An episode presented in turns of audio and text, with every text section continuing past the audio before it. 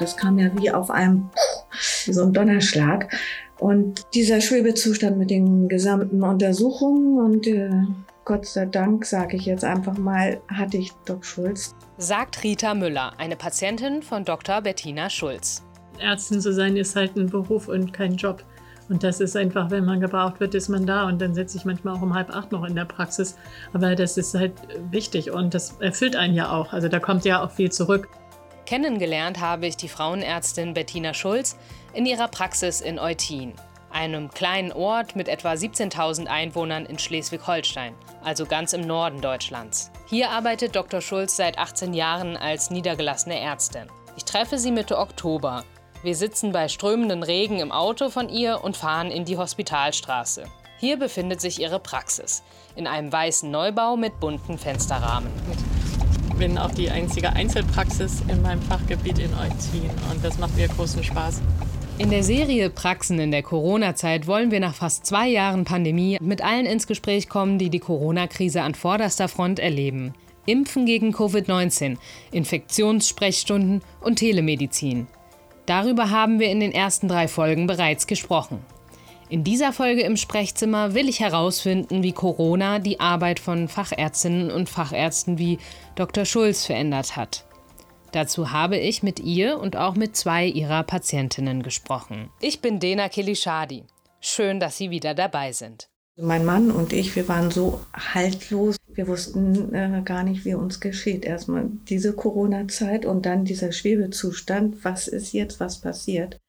Und diese Ohnmacht, die, die wir gespürt haben, grausam. Einfach grausam. Das ist Rita Müller. Dr. Schulz hat die Brustkrebspatientin in den vergangenen Monaten behandelt. Weil sie anonym bleiben möchte, haben wir ihren Namen geändert. Rita Müller ist am Anfang der Pandemie an Brustkrebs erkrankt, zu einer Zeit, zu der es noch keine Impfungen gab und die Unsicherheit in der Bevölkerung groß war. Die Diagnose war für die Patientin ein schwerer Schlag. Jedes Jahr erkranken in Deutschland etwa 70.000 Frauen an Brustkrebs. Damit ist Brustkrebs die mit Abstand häufigste Krebserkrankung bei Frauen. Viele der betroffenen Frauen haben in der Pandemie Sorgen und Angst vor einer Infektion mit Covid-19 gehabt. Das ist verständlich, weil Brustkrebs eine der Vorerkrankungen ist, die laut Robert Koch Institut das Risiko für einen schweren Covid-19-Verlauf erhöhen. Rita Müllers Erkrankung fing mit einer verhärteten Stelle in ihrer Brust an.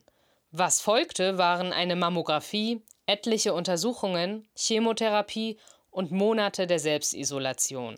Vorher war die Erzieherin aus Eutin noch kerngesund. Es ging mir gut und ich war eine sichere Person und ich hatte keine Selbstzweifel, sondern ganz im Gegenteil immer auch anderen geholfen, stand hier so im Stadtbild und, und plötzlich war alles weg.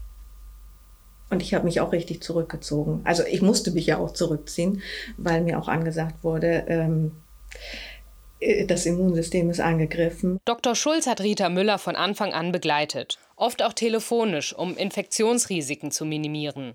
Mit Patientinnen, wo ich jetzt nicht direkt gucken musste oder die ich nicht Auge in Auge sehen musste, habe ich einfach viel telefoniert und wir haben uns telefonisch viel ausgetauscht. Ich habe auch ähm, Videosprechstunde angeboten, habe aber festgestellt in meinem Fachgebiet, entweder geht es telefonisch oder es, ich muss es eh sehen. Dr. Schulz war während der ganzen Zeit immer erste Ansprechpartnerin für Rita Müller. Sie hat die komplexe Behandlung koordiniert und einen roten Faden gesponnen zwischen den vielen Untersuchungen bei Fachärzten und der Behandlung in der Klinik. Ein unschätzbarer Wert für Frauen, bei denen nach so einer Diagnose erst einmal die ganze Welt zusammenbricht. Und dann noch die Pandemie, die zusätzliche Ängste auslöst. Mir ist immer wichtig, den Patientinnen auch schon mal so eine Einschätzung zu geben, also dass Brustkrebs eine sehr gute Heilungsaussicht hat und auch irgendwie ein Lotse zu sein in diesem System, weil man ja unheimlich viele Dinge immer zugetragen bekommt als Patientin, ne, was man noch alles machen soll und was man vielleicht falsch gemacht hat. Dr. Schulz war bei Unsicherheiten für Rita Müller da, hat ihr Fachbegriffe erklärt, Mut gemacht und ihr versichert, dass sie nichts falsch gemacht habe und dass sie die Krebsdiagnose nicht verdient hat, sondern dass es einfach Glück, Pech oder Zufall ist. Das Wissen über die Erkrankung kann Patientinnen erheblich dabei unterstützen, mit der Situation umzugehen.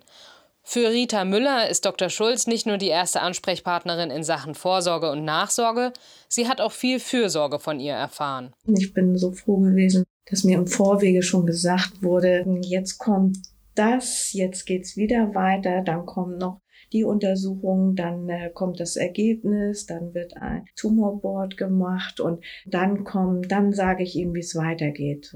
Dass wir dankenswerterweise immer wieder hier Halt bekommen haben, weil es ja, wir sind ja so naiv gewesen, weil ich mich mit damit gar nicht befasst habe. Das kam ja wie auf einem, ähm, ja, wie so ein Donnerschlag.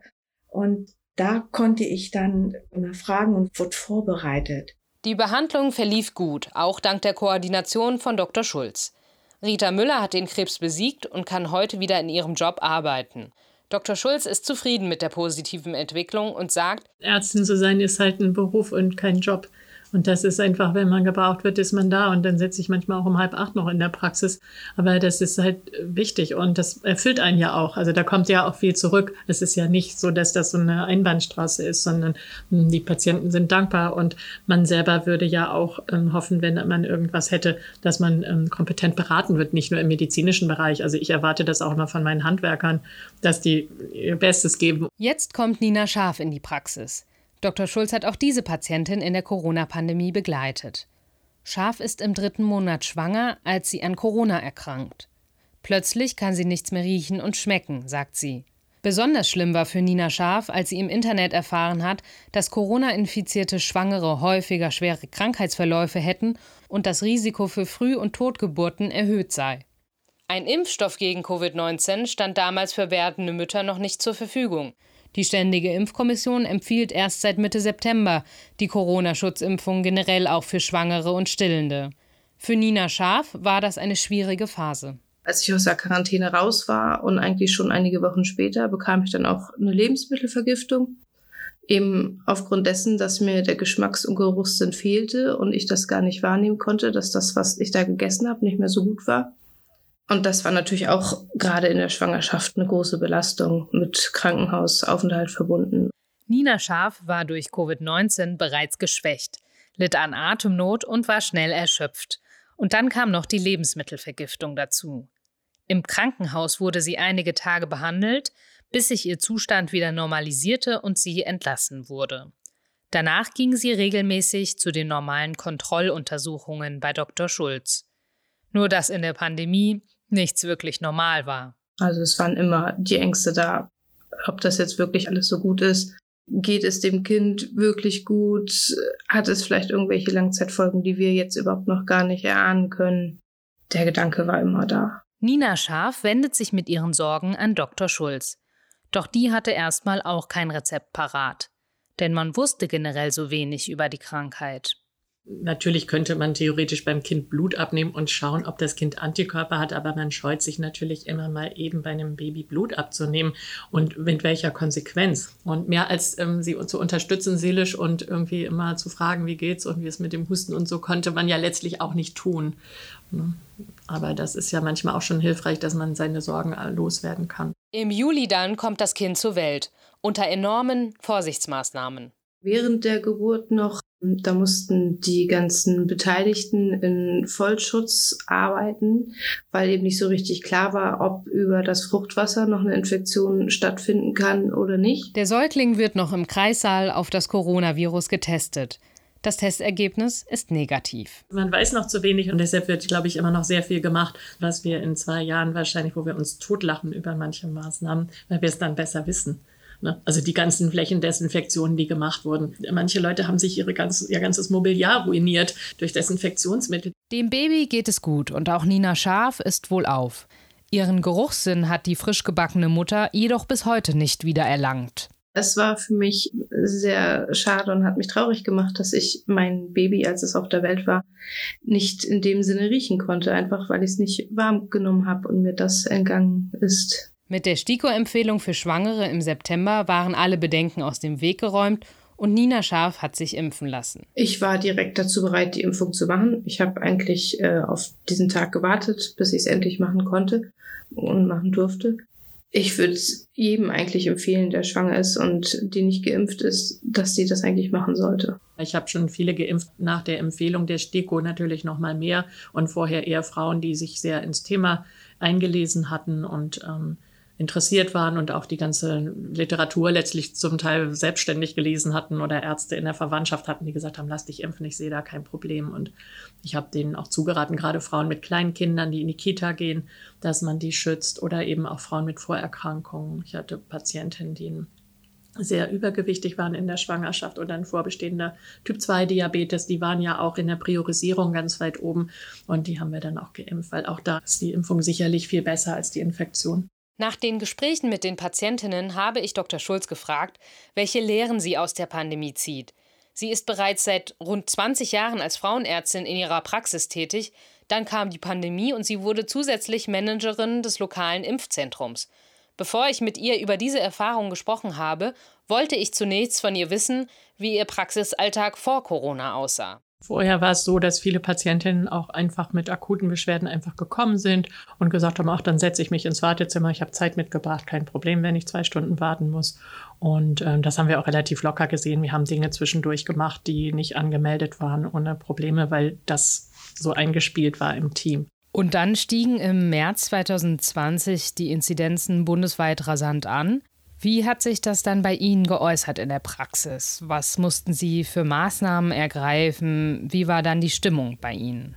Wir haben dann entschieden, vor Ostern auch erstmal keine Krebsvorsorgeuntersuchung zu machen, weil wir uns damals ja auch sehr bedroht fühlten und haben gedacht, wir machen also Notfallversorgung, wir versorgen die Schwangeren, wir machen Nachsorge nach Krebs und versorgen natürlich akute Dinge, aber keine aufschiebbaren Dinge. Und das haben wir dann aber sehr schnell verlassen, weil es ja klar war, dann langsam, dass es doch länger bliebe. Und dann haben wir versucht, wieder in den Regelbetrieb zu kommen, aber eben auch ähm, Notfallpatienten zu ähm, sortieren, also einfach dort dafür auch Zeiten vorzusehen und die, ähm, das Wartezimmer halbwegs leer zu halten. Sie haben in diesem Jahr ein Impfzentrum mit aufgebaut, haben da geholfen, die Organisation zu bewältigen, den Ablauf zu organisieren, also auch das Personal zu managen. Was waren dabei die größten Hürden? Gab es denn in dieser Zeit auch einen Moment, wo Sie dachten, ich weiß nicht mehr, wie ich das alles schaffen soll?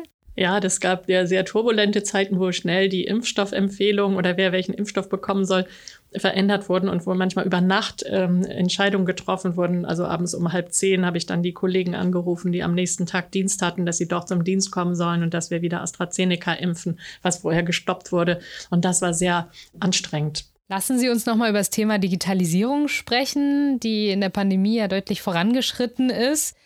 Anfangs war das aber noch nicht so. Sie führen in Ihrer Praxis Corona-Tests durch und hatten erwähnt, dass die Ergebnisse anfangs noch per Fax ans Gesundheitsamt geschickt werden mussten, richtig? ja, die ähm, Vernetzung mit den Gesundheitsämtern war wirklich noch in der Steinzeit und die Kassenärztliche Vereinigung Schleswig-Holstein hat wirklich mit ihrer IT-Abteilung Großartiges geleistet und eine Plattform geschaffen, dass diese Daten der infizierten Patienten eben auch elektronisch weitergeleitet werden konnten und nicht per Fax, damit keine Übermittlungsfehler passieren. Und das ist natürlich auch viel einfacher. Und also ich habe zum Beispiel auch organisiert, dass die ganzen Kollegen aus den niedergelassenen Praxen mit ihren Mitarbeitern geimpft werden konnten und hatte da ein elektronisches Terminbuchungssystem, wo die sich die Termine übers Internet buchen konnten. Und das hat natürlich die, die Mitarbeiterin sehr entlastet. Und wir haben zum Beispiel auch den Dienstplan für die Impfzentren als App, die extra dafür entwickelt wurde. Es gab auch eine Dienstplan-App, dass wir die Dienstpläne bespielen konnten. Auch das war wirklich, wurde neu entwickelt und das ist wirklich auch was, was für die Zukunft bleiben wird, dass vielleicht die Notdienste auch app-basiert verteilt werden und nicht mehr auf dem Zettel oder in einer Excel-Datei. Und das ist etwas, was man sich beibehalten könnte, auch für die Zukunft, dass viele Dinge, zum Beispiel auch die Terminorganisation online abgewickelt werden und mehr Informationen elektronisch ausgetauscht werden können. Würden Sie sich wünschen, dass das ausgebaut wird? Absolut. Also ich habe immer gesagt, das Bauholz ist im Handwerk so knapp, weil wir so viel Papier in den Impfzentren verbraucht haben, weil das wirklich furchtbar war, wie viel DIN A4-Seiten wir pro Impfung abgelegt haben. Und das wird dann noch wahrscheinlich händisch eingescannt und aufbewahrt und dann datenschutzrechtlich irgendwann offiziell vernichtet. Also das hat mich total aufgeregt, warum man nicht eine mündliche Aufklärung machen kann oder meinetwegen auf dem Tablet die Leute unterschreiben. Die wussten doch alle gut Bescheid. Niemand hatte Fragen. Das war total aufgebläht. Und ähm, das hat mich echt ähm, geärgert, weil das auch im Arbeitsfluss, also in der Pandemie, da finde ich, muss man solche Dinge ein bisschen kleiner halten. Gibt es sonst noch etwas, was Sie noch teilen möchten? Vielleicht auch etwas, was Sie der Politik noch sagen möchten? Ja, die Arbeit, die wirklich äh, den Praxen über den Kopf gewachsen ist von den MFAs. Das wurde überhaupt nicht wertgeschätzt. Wir haben eine Resolution in der Abgeordnetenversammlung verfasst, dass auch die Mitarbeiterinnen in den Praxen, die MFAs, einen Bonus bekommen, wie das bei den Pflegern und Pflegerinnen ja der Fall war. Und das wurde ähm, im Bundesministerium wirklich abgeschmettert. Und viele Praxen haben Mitarbeiterinnen verloren, die in andere Bereiche abgewandert sind, weil sie die Wertschätzung nicht sehen und sie in anderen Bereichen einfach viel mehr Geld verdienen können. Und die Helferinnen sind extrem wichtig, weil die ja auch entscheiden, welcher Patient muss kommen, welcher braucht vielleicht nicht kommen. Die müssen ja auch medizinisch so ein Feeling haben. Ähm, wir hatten eine Situation, wo eine Patientin nur leichte Beschwerden hatte, aber die war schwanger und dann haben die gesagt, nee, dann kommen Sie lieber. Und da war dann auch was. Und das war einfach so diese Berufserfahrung, wenn jemand anruft und sagt, irgendwie habe ich ein komisches Gefühl, ich bin schwanger, die lässt man nicht im Stich und die darf kommen, egal ob sie unsere Patientin ist oder nicht. Das war das Gespräch mit Dr. Bettina Schulz. Die Frauenärztin aus Eutin zeichnet sich in ihrer Arbeit vor allem durch eins aus: echtes Mitgefühl. Nach dem Besuch in ihrer Praxis wird deutlich, wie wichtig es für die Patientinnen war, dass sie in der Pandemie eine erfahrene Medizinerin zur Seite hatten, an die sie sich immer wenden konnten. Das war's für diese Folge im Sprechzimmer. Wenn Ihnen der Podcast gefallen hat, empfehlen Sie im Sprechzimmer gerne weiter und abonnieren Sie uns. Außerdem möchten wir uns bedanken für den Zuspruch, den wir über Twitter und über unsere E-Mail-Adresse podcast.kbv.de erhalten haben. Und wir würden gerne einige Reaktionen mit Ihnen teilen. Eine Hörerin schreibt zum Beispiel, dieses Format bietet wirklich eine ganz tolle Bereicherung neben den schriftlichen Informationen. Und eine weitere Hörerin schreibt, ein gelungener Einblick in unseren beruflichen Alltag. Spannend, welche Unterschiede und welche Parallelen sich aufzeigen zum eigenen Erleben. Das freut uns natürlich und wir freuen uns auch weiterhin über Nachrichten zu dieser neuen Folge mit Lob, Kritik oder Anregungen an podcast.kbv.de. Im Sprechzimmer, der Podcast der KBV.